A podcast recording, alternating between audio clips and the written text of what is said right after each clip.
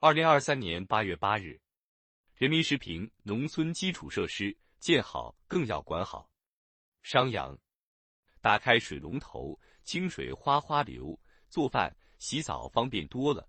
出村路连上主干道，泥巴路变成柏油路，在村口就能坐公交。建基站，开通五 G 信号，直播卖农货。小山村连上大世界。近年来，在强农惠农富农政策支持下，我国农村基础设施持续改善提升，越来越多的农村实现水源净化、道路硬化、夜晚亮化、能源清洁化。这不仅为群众生产生活提供了便利，也优化了人居环境，使乡村面貌焕然一新。三分建，七分管。笔者近日调研时发现，个别农村地区存在基础设施重建设、轻管户甚至不管户的情况。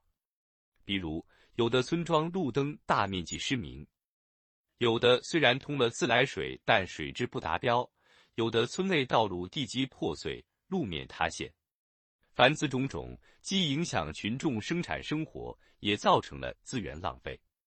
确保各类已建成设施持续稳定运行，必须建立健全长效管护机制。没有建立起有效的管护机制，原因首先在于管护主体不清，责任不明。日常维护由谁来做？出现问题由谁来管？一些地方并未明确划定主体。有的即使明确了管护主体，也没有明晰具体责任。其次，管护经费不足，农村基础设施种类较多，但部分地区只安排建设资金，不配套维护资金。一些村集体经济实力较弱，拿不出钱支付管护费用。再次，管护专业性不足。农村基础设施的维护和修理需严格按照技术标准，由专业人员完成。现实中，部分地区没有制定相应管护标准，也没有组织专业管护队伍。建立健全机制，在建好的基础上管好农村基础设施，才能让广大农民群众真正受益。厘清责任，解决谁来管？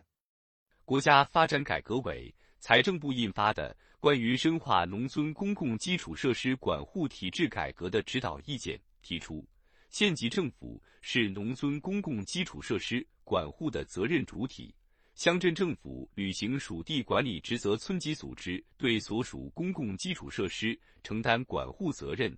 各地应立足实际，因地制宜，建立起清晰的管护责任制度。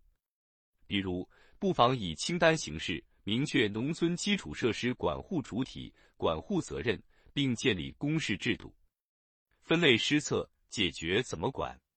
农村基础设施类型不同，耗资不同，运营模式不同，管护要求也不同。在管护方式上，可以建立健全高效的分类管护机制。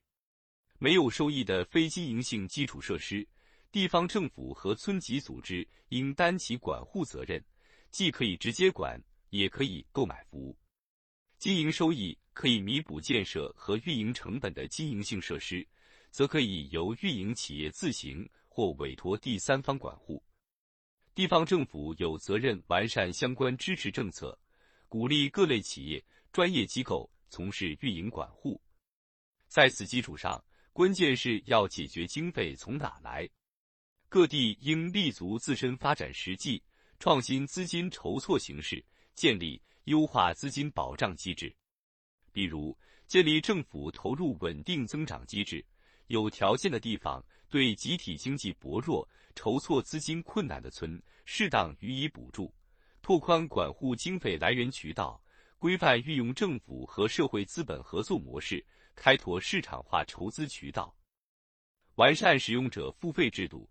处理好使用者合理付费与增加农民支出的关系，逐步完善农村准经营性、经营性基础设施收费制度，提高农村基础设施完备度、公共服务便利度人居环境舒适度才能让农民就地过上现代文明生活。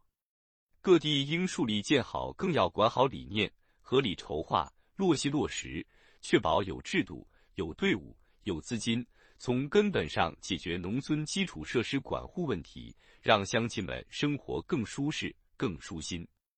本音频由喜马拉雅读书的小法师整理制作感谢您的收听。更多申论时政评论理论学习音频请订阅关注。